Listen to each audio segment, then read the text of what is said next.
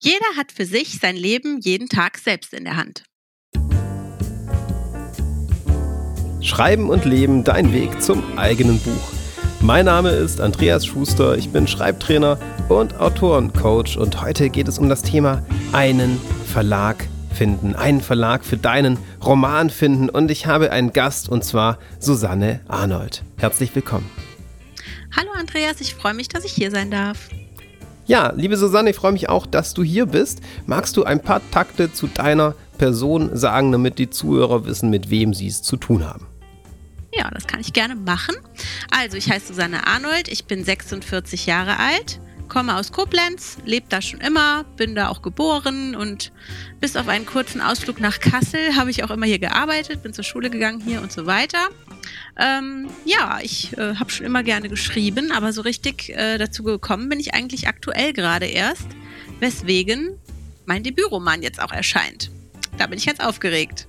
Genau, und deswegen bist du auch die Expertin jetzt für dieses Thema, weil das bei dir ganz aktuell anlag, die Herausforderung, einen Verlag zu finden. Ich sage jetzt mal so ein paar Punkte, auf die wir in dem Gespräch hoffentlich eingehen werden. Es wird um die Frage gehen, was kann man aktiv tun, um einen Verlag zu finden? Welche Hürden, welche Hindernisse können da im Weg stehen? Da geht es sowohl um äußere, also ganz praktische Maßnahmen und Schwierigkeiten, als auch um mögliche innere Hürden und vor allem dann Best Practice, wie Susanne damit umgegangen ist und wie sie das geschafft hat, jetzt eben kurz vor der Debütveröffentlichung ihres Romans zu stehen. Aber bevor wir zu all diesen Punkten kommen, erst einmal, wie heißt der Roman und worum geht es da? Der Roman heißt Das Blau der Veilchen und es geht um einen Cozy Crime, ein Wohlfühlkrimi über zwei ältere Damen, Anfang 70, die in einem englischen Dörfchen wohnen, das es zwar so nicht gibt, aber es könnte es so geben. Es ist ein fiktiver Ort, Rosefield, aber es ist so ein typischer, wie wir uns das vorstellen, mit Backsteinen und ähm, mit Pflaster, Pflastersteinen auf den Wegen, mit alten Häusern, mit einer Kirche, mit schiefen Kirchtürmen hinten mit einem Pub natürlich, ähm, ein Pfarrer, ein Gemischtwarenladen und so weiter. Und die leben eben zusammen in einer Art WG. Die eine ist Witwe und die andere ist eingefleischte Junggesellin. Und ähm, die gehen zusammen auf Verbrecherjagd und das wird hoffentlich amüsant und spannend zugleich. ja, und so wie du davon sprichst, bekommt man gleich Lust reinzulesen und zwar, wie ich finde, auf doppelte Weise. Zum einen klingt ja der Ort ganz zauberhaft, also so, dass man schon Lust hat, das Setting kennenzulernen und zum anderen die zwei alten Damen, die in einer Art WG wohnen. Auch das lädt ja richtig dazu ein, das Buch in die Hand zu nehmen und gleich reinzulesen, reinzublättern. Und ich glaube, da sind wir auch schon am ersten Punkt bei dem Thema. Ein Verlag finden hängt ja an allererster Stelle erstmal mit der Motivation und der Lust am Schreiben zusammen und mit dem eigenen Werk. Und das habe ich da schon äh, gleich rausgehört. Was würdest du sagen, was hat dich dazu motiviert, ein cozy Crime Krimi zu schreiben? Ja, das war nicht so der Ursprungsweg. Ich hatte ursprünglich gedacht, ich schreibe einen total witzigen Frauenroman. Also, dass ich ein Buch schreiben wollte, war für mich klar. Das ist so ein Lebenstraum von mir. Dieses typische, man möchte einfach einmal dieses Buch in der Hand halten, wo der eigene Name draufsteht. Und ja, das, ich wollte das schon immer. Und dann habe ich ähm, natürlich irgendwie denkt man ja auch, manchmal hat man diese Zweifel, das machen nur die anderen, das machen nur die Großen dieser Welt und ich doch nicht. Und ja, dann dachte ich wirklich erstmal so, ach, ich mache das jetzt erstmal so für mich. Das ist nämlich, glaube ich, auch so ein bisschen entspannender für viele, eben, dass man erstmal sagt, ich mache einfach mal und habe dann angefangen mit so einem witzigen Frauenroman. Hab dann aber irgendwann gespürt, das ist es nicht. Der war nämlich überhaupt nicht witzig. Und der war auch irgendwie gar nicht so, wie ich mir das ursprünglich gedacht habe. Und ich dachte, boah, ist das langweilig. Und das das ist überhaupt nicht gut. Und dann habe ich das wieder so ein bisschen ad acta gelegt. Aber es lässt einen ja dann nicht los. Ich wollte ja ein Buch schreiben. Und da ich ein großer England-Fan bin, habe ich, äh, das war der zweite Lebenstraum, ich habe nämlich eine England-Rundreise gemacht. Bis Schottland hoch und kam unter anderem auch am Sommerhaus von Agatha Christie vorbei. Und ich lese das auch so gerne und ich mag so gerne Miss Marple. Und ähm, ja, danach war für mich irgendwie total klar, es muss jetzt in diese Richtung gehen. Und dann spürt man auch den Unterschied beim Schreiben. Also mir ist es zumindest so ergangen, dass ich gemerkt habe, das ist es jetzt. Ne? Also nicht so zäh wie am Anfang mit diesem Frauenroman, wo hole ich den nächsten Witz her, so ungefähr. Ähm, jetzt, es ist einfach so geflossen. Allerdings, und das ist ein entscheidender Punkt, es ist wirklich einfach so geflossen und ich hatte keine Ahnung von irgendeinem Schreibhandwerk oder sonst irgendwelchen Dingen. Irgendwann war dieses Buch fertig. Ich war wahnsinnig stolz. Ich habe ein Buch zu Ende geschrieben und dachte dann, auch dann könnte ich es ja auch mal in die Welt hinausschicken. Vielleicht findet es ja jemand doch ganz gut. Und dann äh, erkundigt man sich, man guckt in Foren, man unterhält sich und dann dachte ich, okay, ich brauche eine Agentur. Also so direkt bei Verlagen wurde mir gesagt, kannst du voll vergessen, die gucken das noch nicht mal an und weißt du, es sind 0, irgendwie Prozent, die das überhaupt überhaupt mal reingucken. Also ich dachte, ich brauche eine Agentur. Dann habe ich verschiedene Agenturen angeschrieben und bekam da dann auch direkt wieder von allen Seiten, die antworten gar nicht da, da kannst du Monate warten und dann antworten sie immer noch nicht. Und es stimmt, es gab diese Fälle auch, aber es gab auch positive Rückmeldungen, was mich heute noch ein bisschen überrascht, weil ich, wie gesagt, keinerlei handwerkliche Fähigkeiten berücksichtigt hatte. Aber offensichtlich gab es Potenzial und immerhin habe ich das zu hören bekommen. Es gab eine Agentur, die meinte, sie hat einfach die Kapazität jetzt nicht, äh, um die Änderungen mit mir gemeinsam auszuarbeiten. Es gab eine andere Agentur, die sagte, ja, sie können schreiben, aber ob ich nicht was anderes schreiben wollte, aber es, es, gab zumindest Rückmeldungen. Ich wusste, es ist nicht so ganz grottig. Ich möchte einmal ganz, ganz kurz einhaken, ne? denn du hast jetzt schon einen wahnsinnig weiten Bogen gespannt und, und hast angefangen mit dem, mit der Ideenfindung, ja, bist dann zum Schreibfluss gekommen und bist jetzt schon bei der Agenturensuche. Und ähm, bevor wir da ein bisschen näher darauf eingehen, ne, diese konkrete Suche nach Agenturen, nach Verlagen, nach den äh, Schwierigkeiten, würde ich gerne einmal kurz auf einen Zusammenhang hinweisen, der ja total wichtig mhm. ist. Ne? Erstmal dieses mhm. Gefühl, mh, hm, mit dieser Idee klappt es nicht so ganz. Und dann kam ja wirklich Schreiben und Leben zusammen. Ja, das Haus von Agatha. Christie ne, und ähm, mhm. gleichzeitig die Schreiberfahrung, oh, jetzt läuft es irgendwie richtig. Und damit so eine Idee bei dieser Schreibfluss entstanden ist. Und ich würde sagen, das ist wahrscheinlich die wichtigste Voraussetzung, dass du auch bei dem ersten Kontakt schon positive Rückmeldungen bekommen hast. Na, dann stellen wir uns mal vor, du hättest das an deinem äh, Frauenroman irgendwie krampfhaft weitergeschrieben, selbst nur so halb davon überzeugt und das Gefühl, hm, ist es wirklich gut, was ich tue? Ich vermute, ne, da wäre eher die Reaktion verhaltener gewesen. Ne? Also schätze ich, das da gibt es sein. wirklich einen extremen Zusammenhang. Äh, woran hast du das genau festgemacht, dass du dachtest, okay, das ist jetzt die Idee, damit traue ich mich jetzt auch wirklich rauszugehen? Ich habe eben diese innere totale Schreibfreude empfunden und hatte selber totalen mhm. Spaß daran und habe gedacht, wenn jemand, der es liest, nur halb so viel Freude mhm. damit hat wie ich jetzt, dann ist das schon super. Und das hat sich wirklich innerlich ganz anders angefühlt als bei meinem ersten Versuch.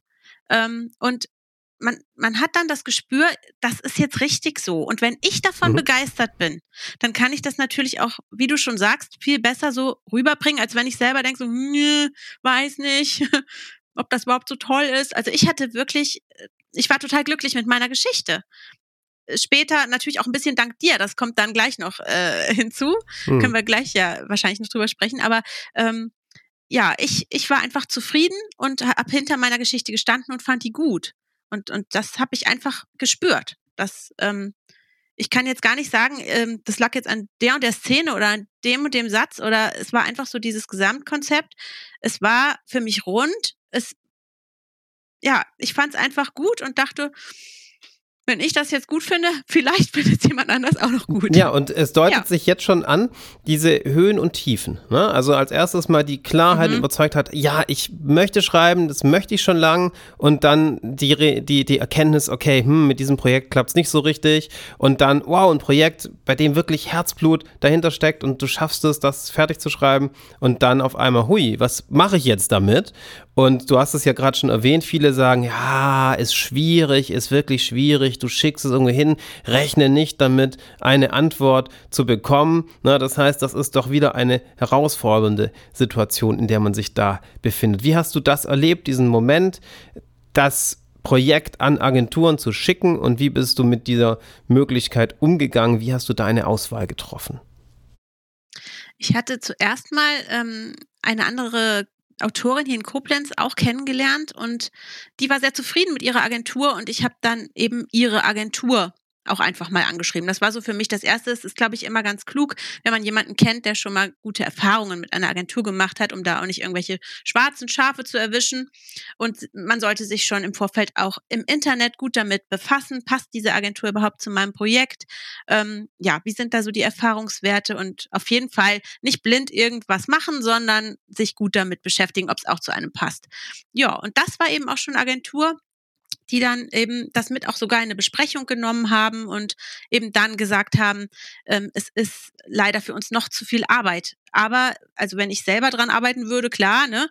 Ja, das war dann natürlich frustrierend, weil sie erst mehrmals positive Meldungen gegeben hatten. Ja, wir besprechen es nochmal und wir, wir sehen Potenzial.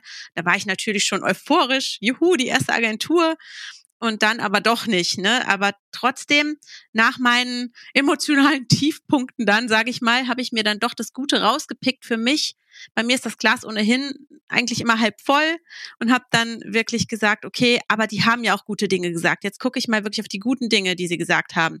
Und ähm, ja, dann, wie gesagt, ich habe noch weitere Agenturen angeschrieben. Keine hat letztendlich gesagt, jo, das machen wir jetzt so, wie es ist. Aber wie gesagt, ich habe mir aus allen die guten Sachen rausgepickt und dann kam der Punkt, wo ich ähm, irgendwie gedacht habe, es gibt ja auch kleine Verlage.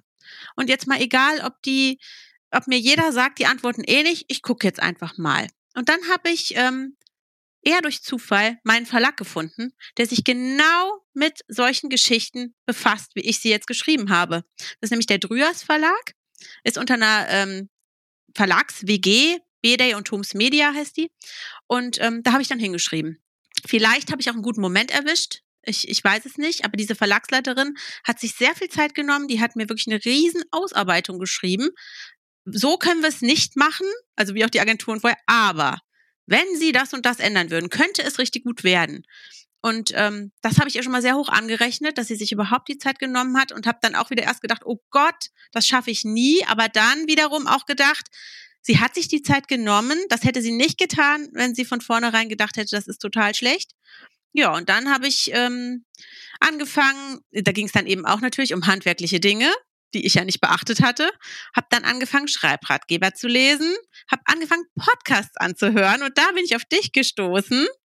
Und ähm, nachdem ich mir dann diverse Folgen von dir angehört hatte, habe ich gedacht, diesen Mann müsste ich vielleicht mal kontaktieren und habe dann auf deine Homepage geguckt und ähm, ja, dann haben wir uns ja kennengelernt. Ja, und du hast gerade schon erwähnt, ne, wie man Verlage anschreibt, wie man Agenturen anschreibt, die Unklarheit, okay, bei wem meldet man sich tatsächlich, vor allem auch die, die Wege, die so verschlungen sind und überraschend sein können. Ne? Es ist ja nicht vollkommen zu steuern und zu kontrollieren. Ähm, es gibt ja aber noch einen Zwischenschritt zwischen dem Fertigstellen des Manuskripts und diesem Ansprechen von Agenturen und Verlagen und das ist das berühmte Exposé oder auch die Romanvorstellung. Das heißt eine kurze Zusammenfassung des Inhalts, einen kurzen Abriss über die Handlung und vor allem dann eine Leseprobe, mit der man auf das Projekt neugierig macht. Und du hast es gerade schon erwähnt, ne, dass wir dann im Gespräch waren und das war ja genau der Punkt, an dem ich dich ein wenig begleiten durfte. Bei der Frage, okay, wie stellt man dieses Projekt so vor, dass auch tatsächlich Interesse geweckt wird und Interesse entsteht. Was würdest du sagen? Was waren da Hürden und Hindernisse vom fertigen Schreiben des Manuskripts tatsächlich dann jemanden zu finden, der das veröffentlichen möchte? Also mein erstes Riesenhindernis war ja das, dass ähm, der Verlag meinte, ich hatte so einen allwissenden Erzähler gewählt und die meinten eben, das ist ja alles ganz nett, aber in dem Fall ungünstig, weil ich in jeden Kopf reinschaue, nur nicht in den des Mörders. Und das fällt ja auf. Und deswegen war diese Perspektive in dem Fall nicht gut gewählt. Und dann sollte ich eine andere Perspektive finden. Und das war meine erste Riesenherausforderung. Ich wusste einfach nicht, wie ich es anfangen soll. Wir hatten dann gesagt, okay, es ist gut, wenn eine von meinen beiden Omis das aus ihrer Sicht erzählt. Dann wusste ich aber nicht, nehme ich jetzt die Ich-Perspektive oder, oder wie mache ich's? Und da habe ich mich wirklich ähm, schwer mitgetan. Und da warst du das erste Mal derjenige, der mich da auf einen guten Weg gebracht hat, erstmal überhaupt diese richtige Perspektive zu finden. Und dann habe ich wirklich ähm, auch mit deiner Hilfe angefangen, wirklich diese beiden Figuren nochmal ganz neu mir vorzunehmen. Und ich habe ähm, auch den Fehler gemacht, dass ich am Anfang versucht habe, mein Ursprungsmanuskript so wie es war umzusetzen in diese Ich-Perspektive. Und da warst du derjenige, der mir gesagt hat, nein, leg das jetzt mal zur Seite.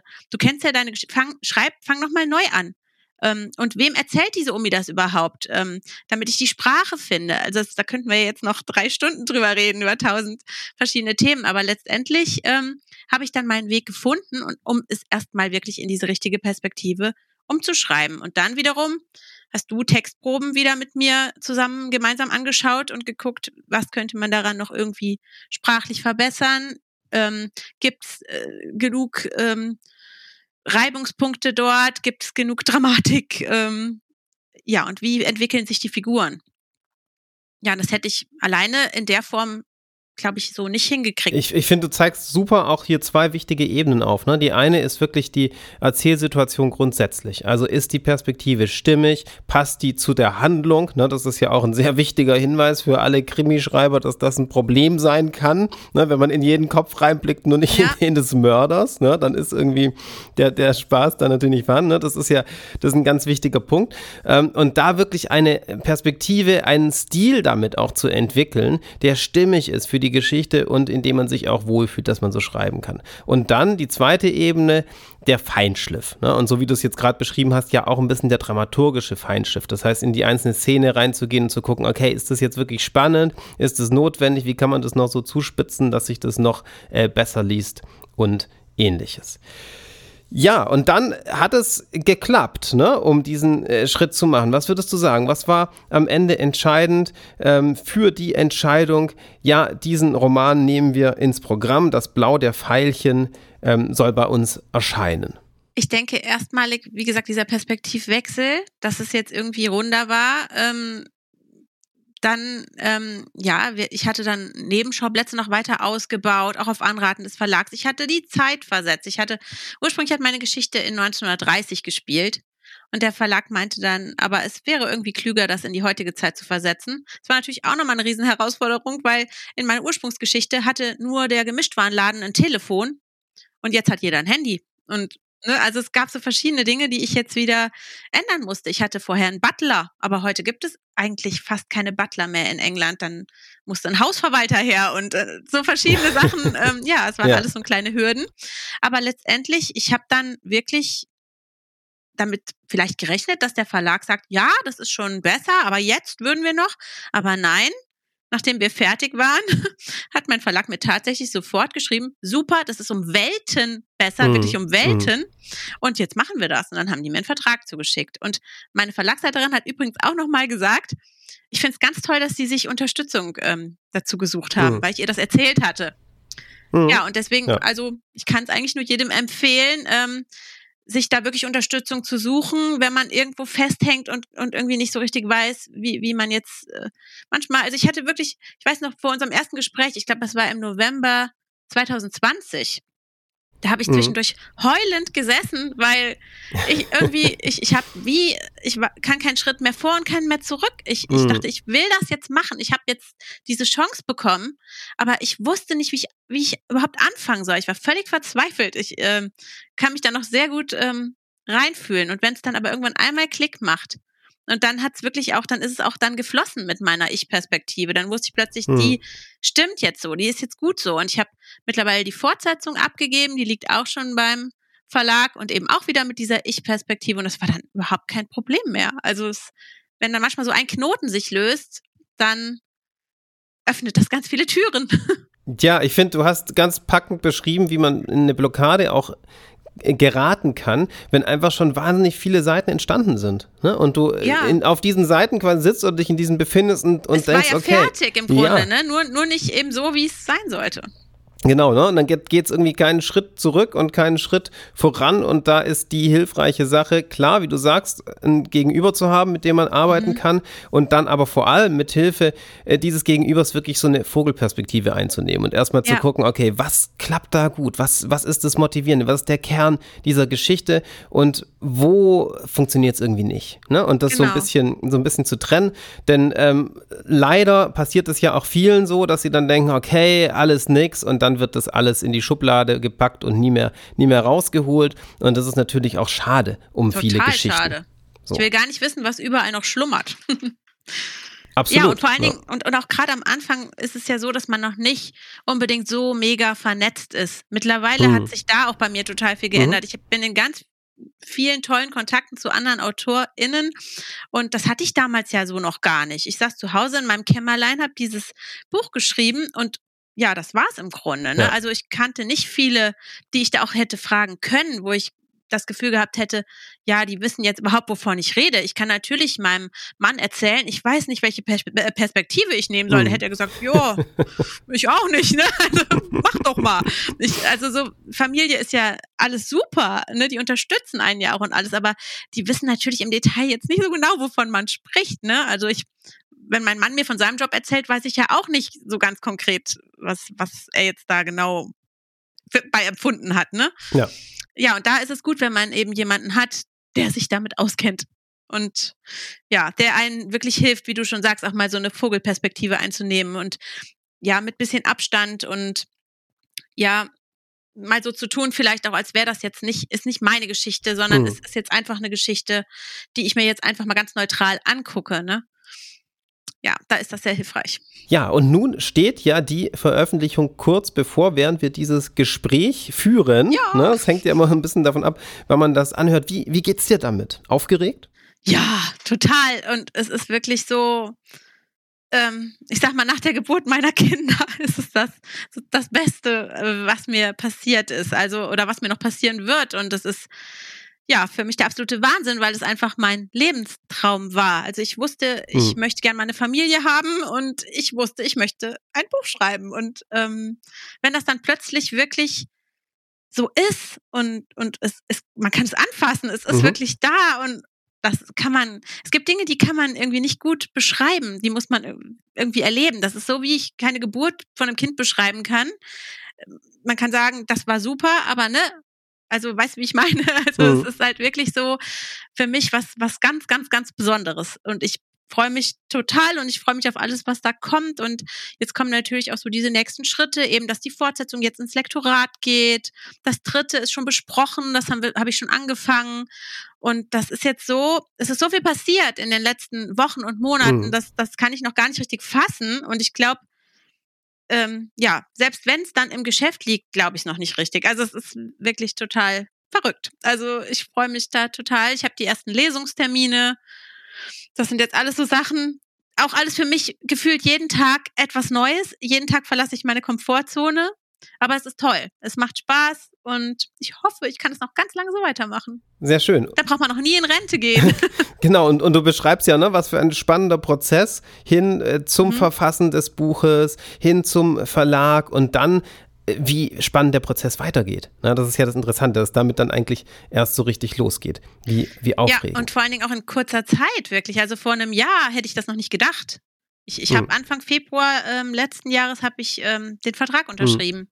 Und wir hatten eben davor den ersten Kontakt im November. Ich hätte zu dem Zeitpunkt, wo ich da in meinem Loch saß, hm. nie gedacht, dass ich jetzt heute so spreche, wie ich heute hier sitze. Also ja. es, ähm, es kann sich ganz schnell wenden, das Blatt. Und äh, ja, es ist schwer. Und, äh, aber man muss dranbleiben. Und, und ich glaube, man kann auch mal einen guten Moment erwischen. Und ich kann wirklich auch nur dazu raten, auch wirklich mal bei kleineren Verlagen zu versuchen, die eben genau das Genre bedienen, was man geschrieben hat. Und nicht immer automatisch zu denken, ich muss jetzt zu den großen Verlagen, was anderes taugt alles hm. nichts. Das ist gar nicht wahr. Und vor allen Dingen muss ich jetzt sagen, bei meinem kleinen Verlag im Gegenteil, ich glaube, gerade für den Anfang kann es sehr hilfreich sein, auch weil es sehr familiär zugeht, hm. weil die Wege kurz sind, weil ich habe, ähm, wenn ich eine Frage habe, ich bekomme eigentlich in der Regel am selben Tag oder spätestens am nächsten die Antwort. Und ich weiß, bei Großen kann man durchaus vielleicht auch schon mal zwei Wochen warten, je nachdem, was für einen Ansprechpartner mhm. äh, man da hat. Und mein kleiner Verlag kann sich natürlich auch gar nicht unbedingt erlauben, A, B oder C AutorInnen zu haben, sondern die sind irgendwie alle gleichwertig. Die kümmern sich um alle gleich.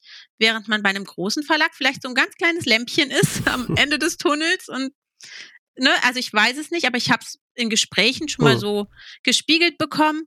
Und ähm, das kann ich jetzt wirklich gar nicht sagen. Also ich fühle mich da sehr gut aufgehoben. Also sehr motivierende Worte für alle, die noch eher am Anfang stehen und äh, davon träumen, auch den äh, Weg zu gehen und vor allem auch die Idee, da flexibel zu bleiben ne? und sich auch ja. wirklich äh, umzuschauen. Äh, letzte Frage, was würdest du wirklich so als den Tipp mitgeben, wenn ähm, jemand schon ein Buch geschrieben hat und noch nicht so die Idee hat, ähm, wie es da weitergehen kann oder vielleicht auch schon die Erfahrung gemacht hat, da nicht so die Rückmeldung zu bekommen? Was sollte man machen, wenn man sich gerade nicht auf dem Hoch befindet, sondern merkt, oh Mensch, jetzt stecke ich irgendwie fest?